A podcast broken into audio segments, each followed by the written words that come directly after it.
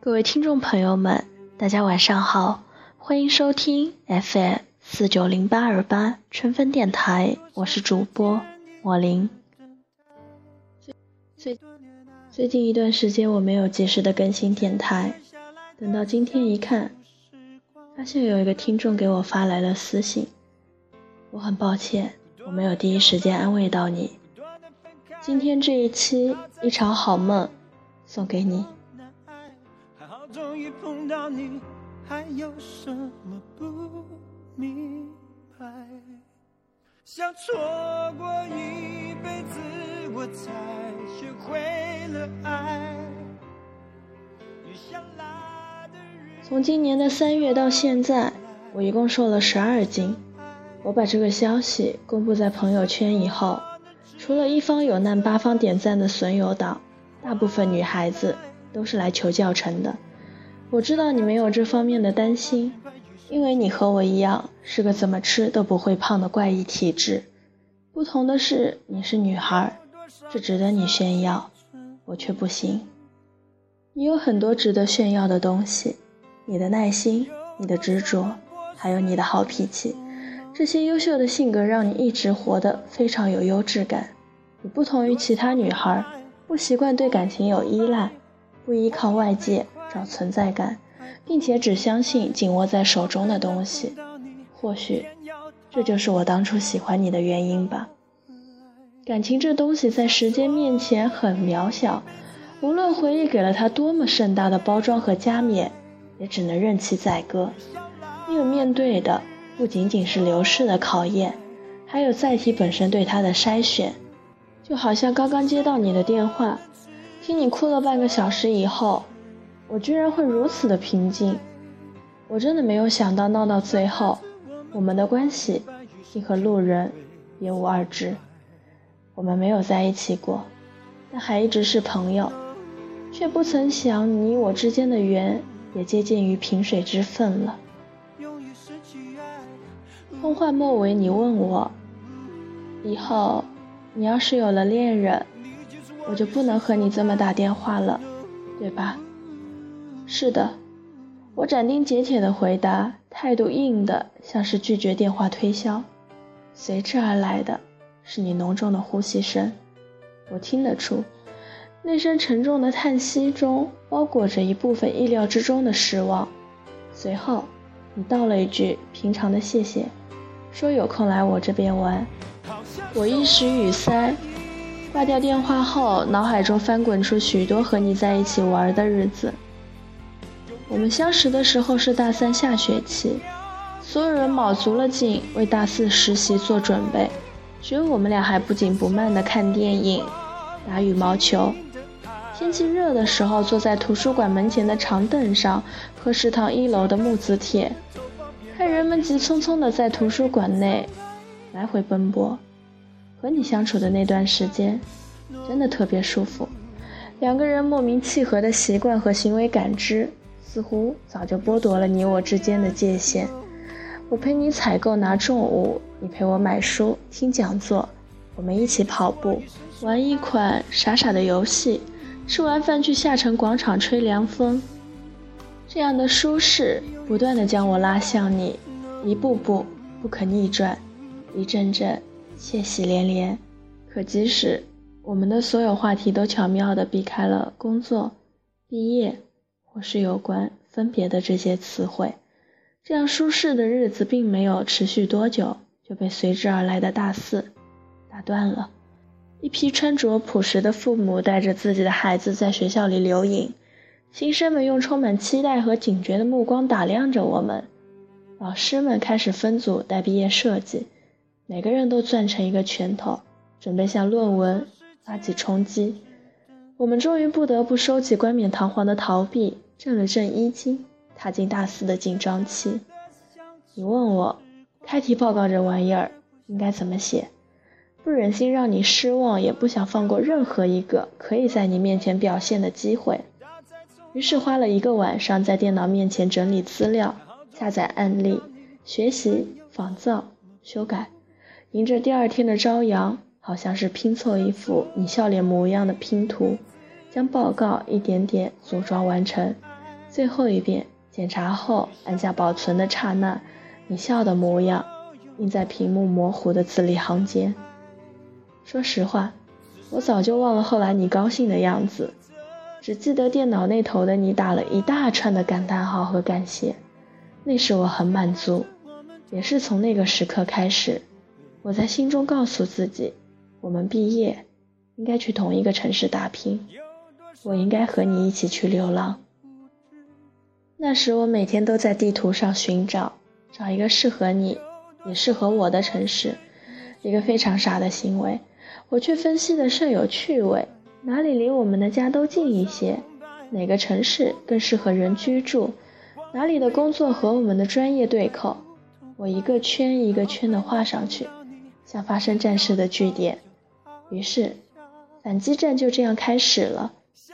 接下来的日子里，我每天都扎在图书馆和工作室里，找资料、查文献、画图画、找灵感。一个人对着四五台电脑做设计，不停地做。所有人都放学了。你在 C 楼教室的玻璃外面看着我，怀揣爱意的笑。有时候上完晚课，朋友敲敲玻璃，指指手表，示意我已经很晚了。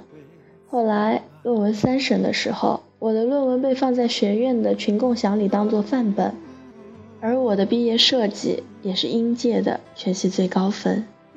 当然，这些事情你无从知道。我曾想过把我为了和你在一起而准备的这一切都告诉你，可还没来得及，故事就终结于此了。就好像战争一旦开始就没有办法很好的收尾，感情大多也是如此。那一晚我走出 C 楼已经深夜，脚步声孤独清脆，我却感觉特别踏实。忽然天空中有烟火出现。远处传来一阵欢呼，好像有人故意起哄。我踩着好奇大跨步就去了，走到人群外围，目光穿过人墙，一眼就看见了惊慌失措的你。而你的面前还有一个单膝跪地、手举玫瑰的男孩。你也看见了我，目光中有些难以解释的慌张和尴尬。最后，在众人的欢呼中无法下台。只得接过了男孩手中的花，人们开始欢呼，甚至还有破音的鬼叫。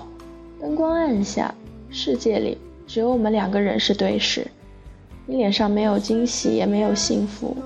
我强挤出一点笑容，佯装幸福的模样，鼓了鼓掌，便狼狈的慌忙退出，好让一场惊喜可以拉上完美的序幕。我记得我很久没有那么难过了。一整夜，我都在摆弄着手机，希望从你那里知道一些什么，或者是期待你和我解释一些什么。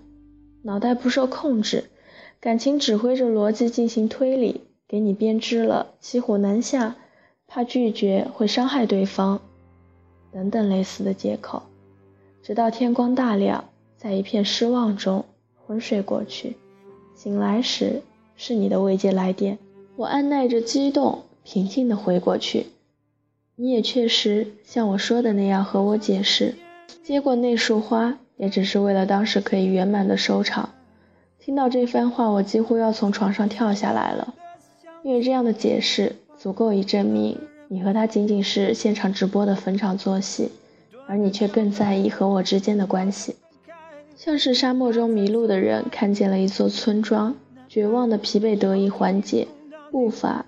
又变得稳健有力，但是之后的日子里，那男孩一直没有放弃，他总是活动在你的周围，总是在我寻找你的前一秒先找到你，缠着你。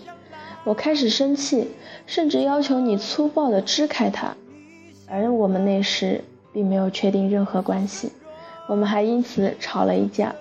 真的没想到我们会为这种无聊的事情而红了脸，最终。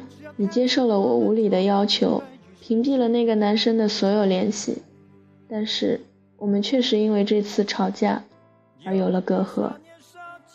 学校招聘会的前一天，我看着作品集，自信满满，想问你准备将简历投到哪里，准备去哪个城市生活。电话里，我们约在女生宿舍楼下的过道里，我走到那里，看见你站在过道的门口，尴尬地维持着和那个表白男生的对话。你看见我以后，主动挽起我的手臂，似乎向他宣告着什么。我礼貌地朝着那个男生笑笑，自知笑中带有一丝轻蔑，虽然幼稚可笑，但也确实在心底暗爽了很久。学校并不是很大，过道里也还有共同认识的朋友。我们在众人注目中离开。我目光如炬，扫开一条路。可是出了过道，你就松开了挽着我的手。我有些意外，也没有多问，有一句没一句的聊着。而最想问的那一句“你想去哪儿”，我也不知道为什么，一直没有说出口。离别的日子里，时间撕扯着我们的快乐，居然没有一场欢笑是踏实的。我们吃的最后一顿饭。选在一家人极少的日本料理店，我们都心不在焉的胡乱点了一通。菜很久没上，我们也不急着催。菜上了一桌，我们也不急着吃。东西参半的聊着，我忽然意识到，这一幕虽然无数次的发生过，但今后可能不会再发生了。我们好像有很多时间可以相处，又好像这是仅剩下的几个小时。我要把握每一个可能说话的机会，一分一秒的紧张的、珍惜的数着过。后来我们开始一杯杯的喝清酒，喝到最后眼神模糊，言语不清。你好像哭了，又好像没有。迷离中，你叫着我的名字，你说：“我是喜欢你的。”可是。这种喜欢有太多的自我克制，因为我知道你不会跟我回家，而我只想当一个小女人，想在父母身边，不想远走，只要平平淡淡的就够了，不想太累，也不想追求太多，而我想都没想就开口说，也许我可以和你回家啊。那一刻，你笑了，笑得特别开心，梨花带雨。但我看得出那笑容背后的东西。你似乎也了解这一时的冲动，说出的话需要付出太多去实现，所以你的笑还是由兴奋夹杂着失望混合而成。这笑容好像解开了我心里的一个包袱，将自认为收拾好的情感全部流露了出来。我泪眼婆娑，竟难过的发不出任何声音。你走的那天，我没有去送你。我想过给你一个结实的拥抱，想过在车站看着你从车窗里朝我挥手。可你是知道我的，向来不喜欢离别的人，又怎么愿意面对离别？于是我又喝了一场大酒，在昏睡的梦中逃避着你的离开。后来我去了深圳，一个离你说远不远、说近不近的城市。两年后的七月，我去你家附近的城市出差。我父亲是知道你的，所以他半开玩笑的问我，到底是出差呢，还是去找你？我笑着说，都过去这么久了，怎么可能是找你？因为我毕业后一直单身。所以父亲不肯放过每一个捕捉我花边新闻的机会。他问我们，为什么最后没能在一起？我说你想回家，而我不可能去你家。我告诉了他看似敷衍，也却是最真实的理由。电话那头的父亲沉默良久后，居然问你家那儿的房价贵吗？我吓了一跳，心想坏了，老爸这是认真了。不知道怎么该往下装，就假装大男子主义的说：“爸，我不会丢下你们去倒插门的，我会好好工作。”父亲打断我：“不是，你误会了，我的意思，我们全家都可以搬过去。”我为之一颤，开口却打趣道：“爸，莫非这就是传说中的买一送二，倒插全家吗？”我的父母是万千大众中最普通的一款，安分守己一辈子，老老实实工作，踏踏实实做人，攒了一辈子积蓄供我读书，余下还打算帮我置办房产。他们来南方玩时，我带着他们东走走，细看看。老两口开始还有些精力，后来便全然没有新鲜之感。每天可活动娱乐的时间，满打满算也就四五个小时。超出这个时间，他们就很容易显出疲态。所以我再有心带他们多玩玩，也只能试着他们的状态来。既然到处玩累，那索性就多尝尝这里的美食。我父亲口味偏。南方菜不是很得他心意，吃个新鲜还可以。我母亲虽然是电机工程师，但是行业不景气时，她也做过一段时间厨师。想从她嘴里讨个客套话容易，要个好评还真是难。但是在一起的每一餐，他们都吃得很高兴，聊得尽兴，那我的目的也就达到了。可是有一次吃过饭后，我在结账时等发票的间隙，无意中回过头看他们，我的父母，像迷了路的两个小孩，他们对周围的一切都感到陌生，茫然地打量着环境，不安分地把目光东西挪动，四处安置着，最终选择了一起望向窗外。我忽然觉得那么难过。是啊。这是你所在的城市，这儿的天气，这儿的新闻，他们第一时间都比你熟悉，因为你的存在，他们才对这座城市充满了好奇。但是，当你真的要他们来这儿生活时，那边又是另一种状态了。长春的夏天有过堂风，或者说长春一年四季都在刮风，所以空调的用处不是特别大。在深圳时，我父亲每天都不敢出屋，看着楼下有人顶着三十多度的太阳遛弯儿，就觉得南方人真是太厉害了。我陪老妈逛市场的时候，正好撞见了两个人操着不同地方口音的粤语吵架。回来时，他问我：“那广东话你能听懂几句？”我坦白地说：“地铁报站的都能听懂，但必须是罗宝线。”在南方的许多日子里，他们两个人经常是窝在家里看电视、吃饭，重复以往，再来无数遍。可若是在东北老家，他们大可寻上三五同事好友，麻将打上几圈，在一起吃顿好饭。闲暇时趁着凉风，采采夕阳，喝喝酒，溜溜弯。作为子女，自知受恩太重，你说我怎么忍心？要他们为了我的一己之欲而舍弃他们几十年来的习惯呢？我忽然想起离别宴时你那一笑，那夹杂着感动与无奈的笑，我才读懂那笑容里含着的是怎样的期盼与遗憾。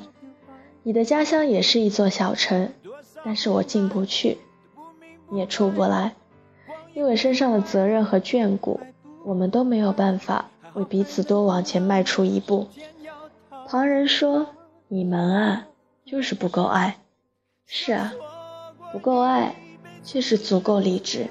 回想刚读书的那几年，我们一无所有，手上的每样东西都可以拿来典当、周济感情。每次回血后，都能再来一次奋不顾身。可感情，它是消耗品，没人能靠积血赢得最后的圆满。终于都被生活拖着走，在一次又一次的被动失去中打回现实的原形。长大以后，所有痴情的人儿都变成了感情奸商，也学着议价、分配或是平衡。我们都是这个时代的病人，是夹缝中求生存的平凡年轻人，面对着所有人都面对的问题。我一个深圳本地的同事给自己的妹妹介绍男友。小伙是湖南的，各方面条件都不错。结果姑娘却说：“哦，北方的就算了吧，离得太远了。”大家听后聚在一起笑。什么时候连湖南都变成了北方？你看，我们总想着把事情的风险降到最低，尽量避开一些不可控因素，好让爱情多一些胜算，却忘了对一份感情的执着才是最大的胜算。所以我们怕，怕那些我们因为冲动而做出的选择，最终会被现实淹没。工作以后，我也接触过一些女孩，有向自己示好的，也有自己感觉不错的。细细接触下来，记忆犹新的，却是我对自己变化的后知后觉。原来和孤独的这东西相处久了，也会产生依赖。一个人活得像一个世界了，当有人忽然走进来，反倒觉得不习惯，于是悄悄地展示出一些笨拙与疏漏。在心里凿开一个洞，想放对方进来，尝试再三，两个人却总是对不上频率，以失败告终。你想循序渐进的去依赖一个人，故事一开始却发现自己比以前更独立。工作需要经验，人生需要累积，爱情何尝不是如此呢？你需要经过伤心、无奈和失去，才能懂一点宽容。忍让和珍惜，理想可求而不可遇，而爱人可遇而不可求。他们说孤独和婚姻坚持久了都会觉得是一种错，我这也算是体会到前面那一点了。前些日子陪朋友去澳门，晚饭后无聊散步，在广场口看见一个由老头组成的乐队，周围围满了人。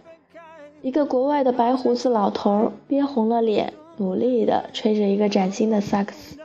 他换气的时候，我可以清楚地听见他的牙已经脱落了很多，已经开始漏风走音。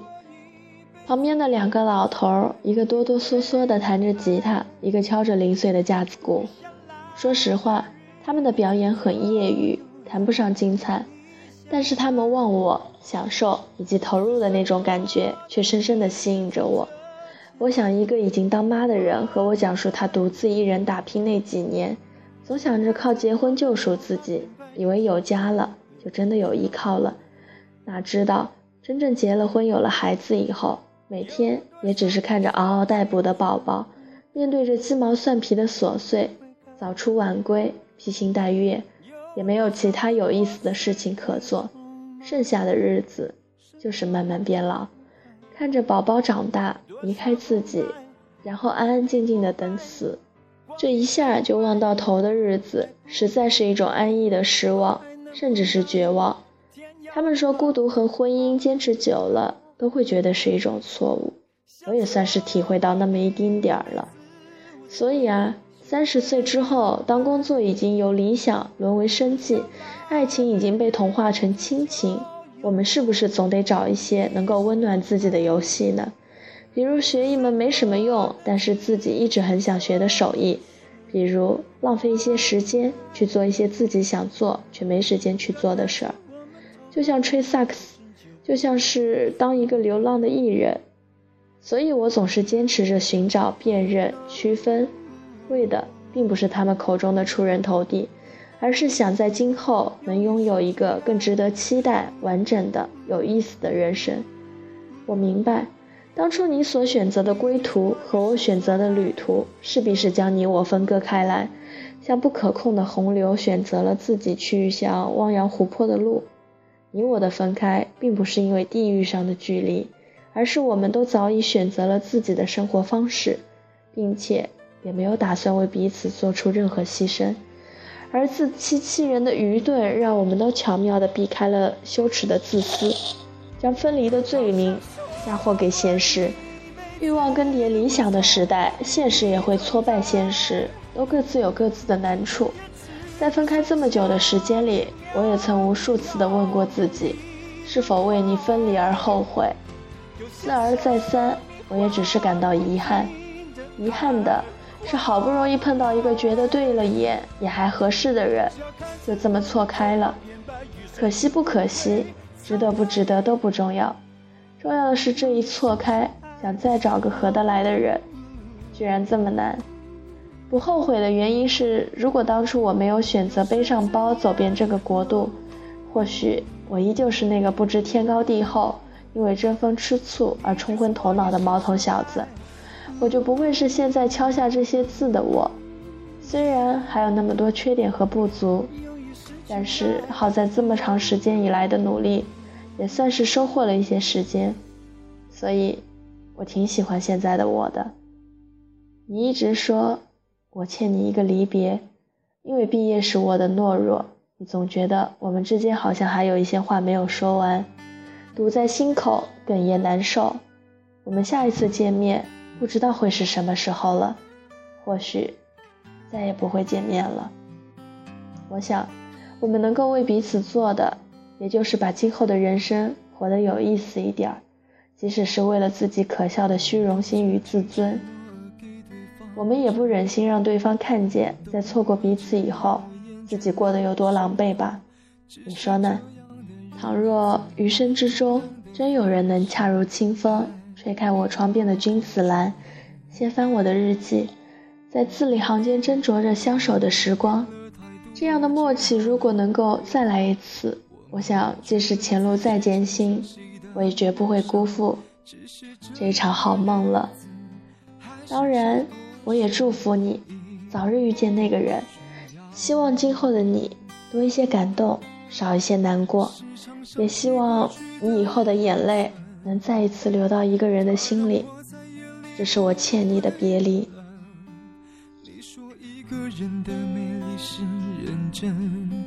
两个人能在一起是缘分。早知道是这样，像梦一场，我才不会把爱都放在同一个地方。我能原谅你的荒唐，荒唐的是我没有办法遗忘。早知道是这样，如梦一场，我又何必把泪都锁在自己的眼眶，让你去疯。让你去狂，让你在没有我的地方坚强。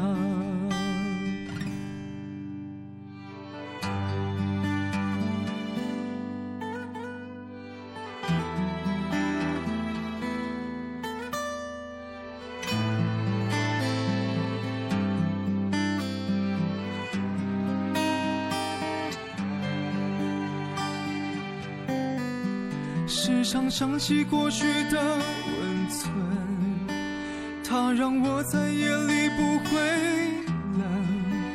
你说一个人的美丽是认真，两个人能在一起是缘分。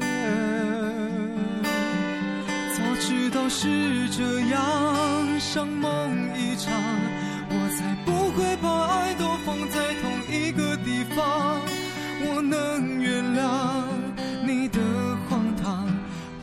的是我没有办法遗忘。早知道是这样，如梦一场，我又何必把泪都锁在自己的眼眶？